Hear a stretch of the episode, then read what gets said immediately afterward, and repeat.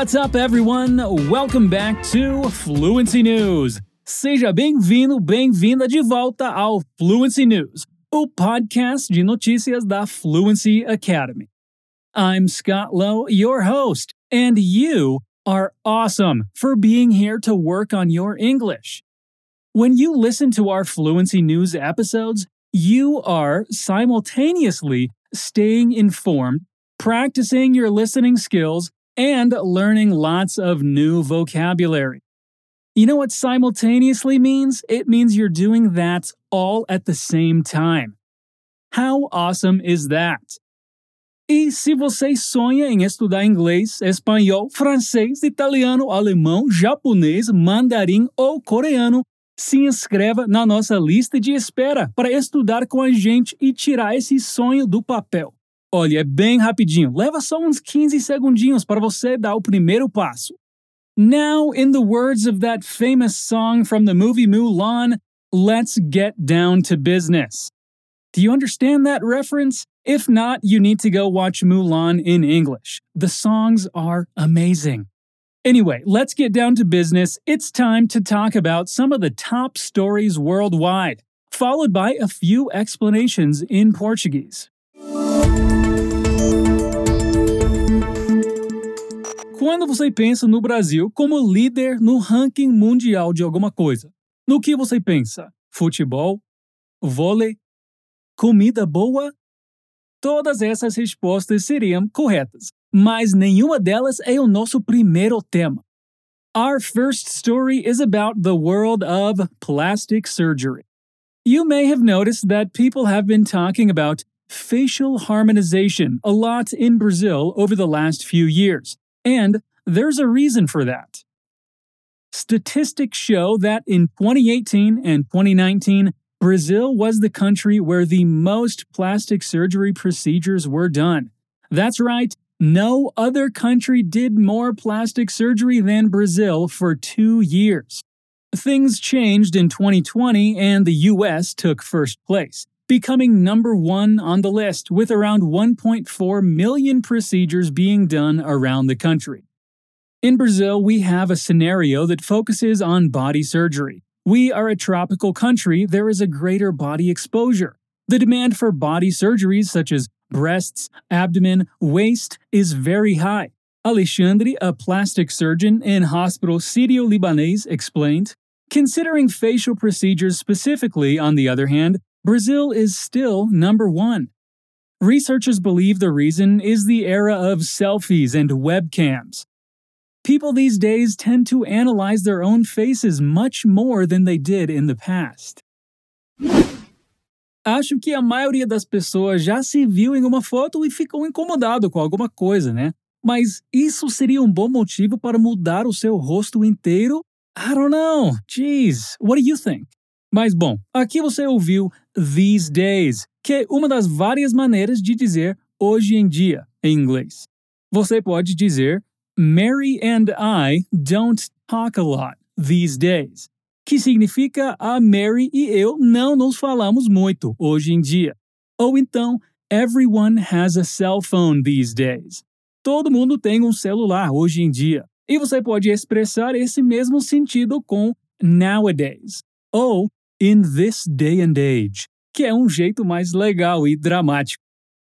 Eu estou parecendo um narrador de documentário. In this day and age. E olha, gente, não vamos esquecer que esse não é o único podcast da Fluency Academy. Por aqui você pode ouvir episódios especiais sobre temas diversos, incluindo pronúncia, vocabulário, cultura e o mundo corporativo. É só você acompanhar a gente nas plataformas de áudio ou no portal fluencytv.com para ficar por dentro de tudo e manter o seu contato diário com o inglês.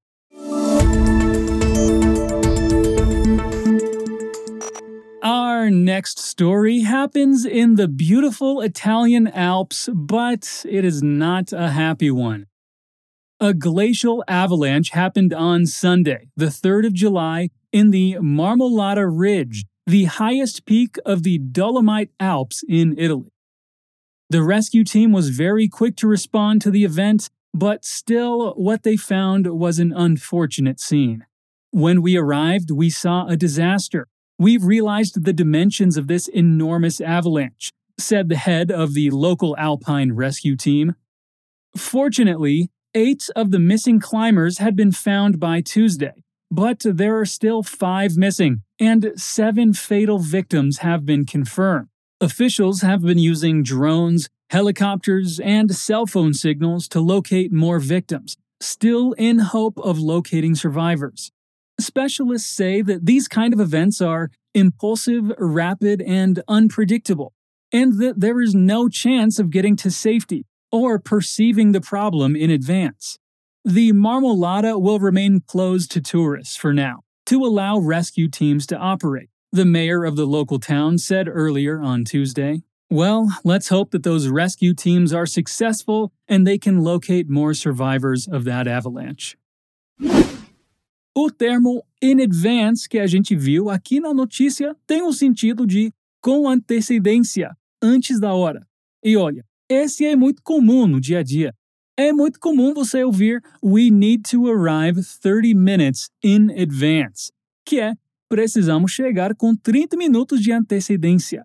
E coisas como Please let me know in advance, ou seja, por favor, me avise com antecedência.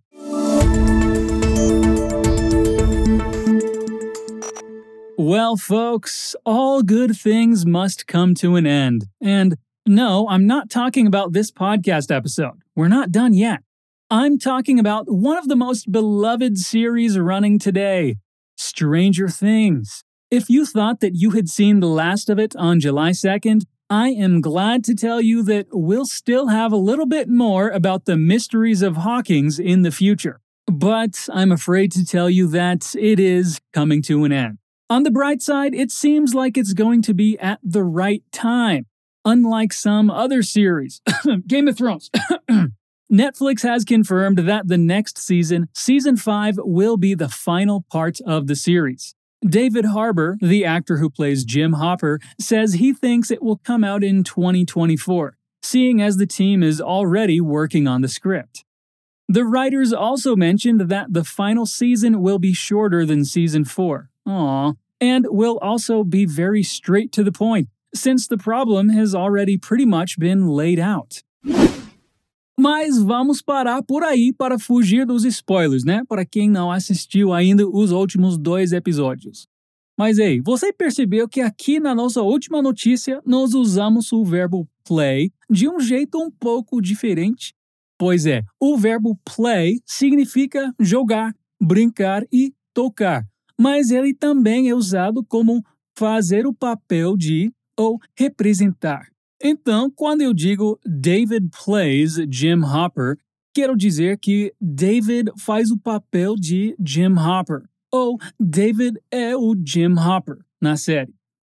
Se fosse falar de Titanic, eu diria Leo DiCaprio plays Jack and Kate Winslet plays Rose. Ou seja, no filme, o Leonardo DiCaprio é o Jack e a Kate Winslet é a Rose. Now, just like Stranger Things, this episode is coming to an end. But don't worry, we'll be back next week for more expressions, vocabulary, and news. E não esqueça que, se você quiser ficar por dentro de todos os nossos lançamentos, e quiser assistir dicas incríveis de inglês da nossa equipe de profs, é só seguir a gente lá no Instagram, arroba Inglês. Os episódios do Fluency News saem toda terça-feira. Não esqueça de voltar na próxima semana para continuar praticando suas habilidades de escuta e se manter informado sobre tudo o que acontece ao redor do mundo. So, I'll see you next week. Peace out.